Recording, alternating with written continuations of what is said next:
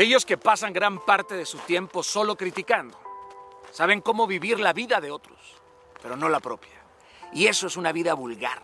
Porque quien pasa practicando la crítica y el juicio como deporte extremo no son conscientes de que odian la felicidad ajena porque les demuestra que se puede vivir de otras maneras. Yo no tengo por qué entender lo que tú esperas, aspiras o deseas de mí. No tengo por qué llenar un listado de criterios basados en tus sesgos. Por eso muchos atacan la tenacidad ajena porque les recuerda su falta de valentía. Carroñeros, eso es lo que son. Carroñeros alimentados por los vestigios de tus esfuerzos. Así estos esfuerzos sean muchos o sean pocos, son tus esfuerzos. Así que, ¿qué carajos haces metiendo tu nariz en mi sazón? Si no te gusta, arranca pa'l carajo. Por eso les encanta perseguirme. ¿Cómo les fascina crucificar lo diferente, lo que no terminan de entender? Porque les pica la libertad de otro y se suben al pedestal moral creyéndose superiores para poder juzgar bajo el manto de la doble moral. A ellos les digo hipócritas, sepulcros blanqueados, tal y como lo dijo mi amado Jesús. Demasiada batalla tengo con el tipo del espejo como para todavía tratar de forzarme a caber en lo que otros esperan de mí. Este yo que ustedes ven aún está repleto de grietas, congelado si quieren por dentro, suciedades, oscuridades que me constituyen y no me avergüenzan.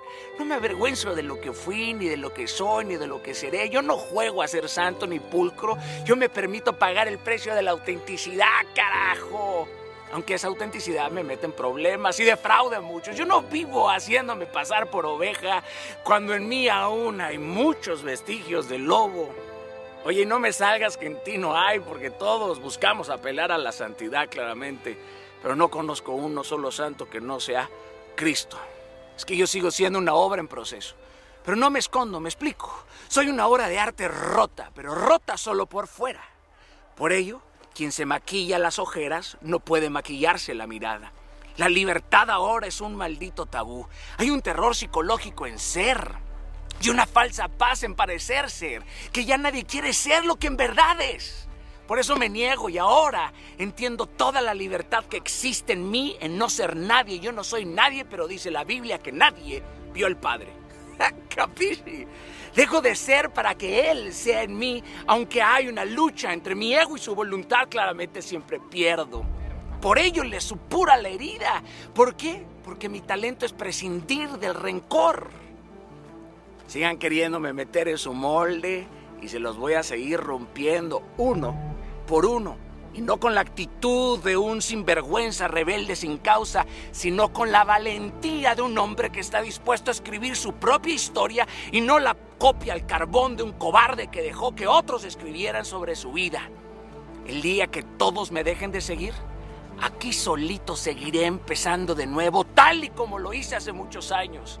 Porque si de algo sé en la vida, es de comienzos y de soledades. No podrán con una etiqueta.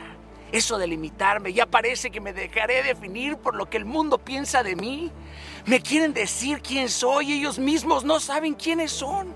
Es tan fácil definir al otro, porque definirte a ti mismo es un trabajo de toda la vida. Si ser quien eres ya es un éxito, ¿No se dan cuenta? Si me gusta el arte y la música, no puedo ser psicólogo. Si me gusta la moda y cocinar, no puedo ser escritor. Si me gusta arreglarme elegante o ser extravagante, no puedo amar a Dios.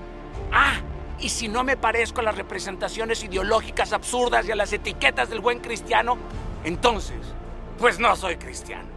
Pero queridos, cuando lleguemos al cielo, nos preguntarán, ¿Qué hacías tan enfocado en la vida del otro? ¿Qué buscabas ahí? ¿Acaso buscabas la acción que no hay en tu propia vida? Ustedes critíquenme. Ah, pero háganlo suavecito porque las críticas me las voy a pasar por zonas muy sensibles.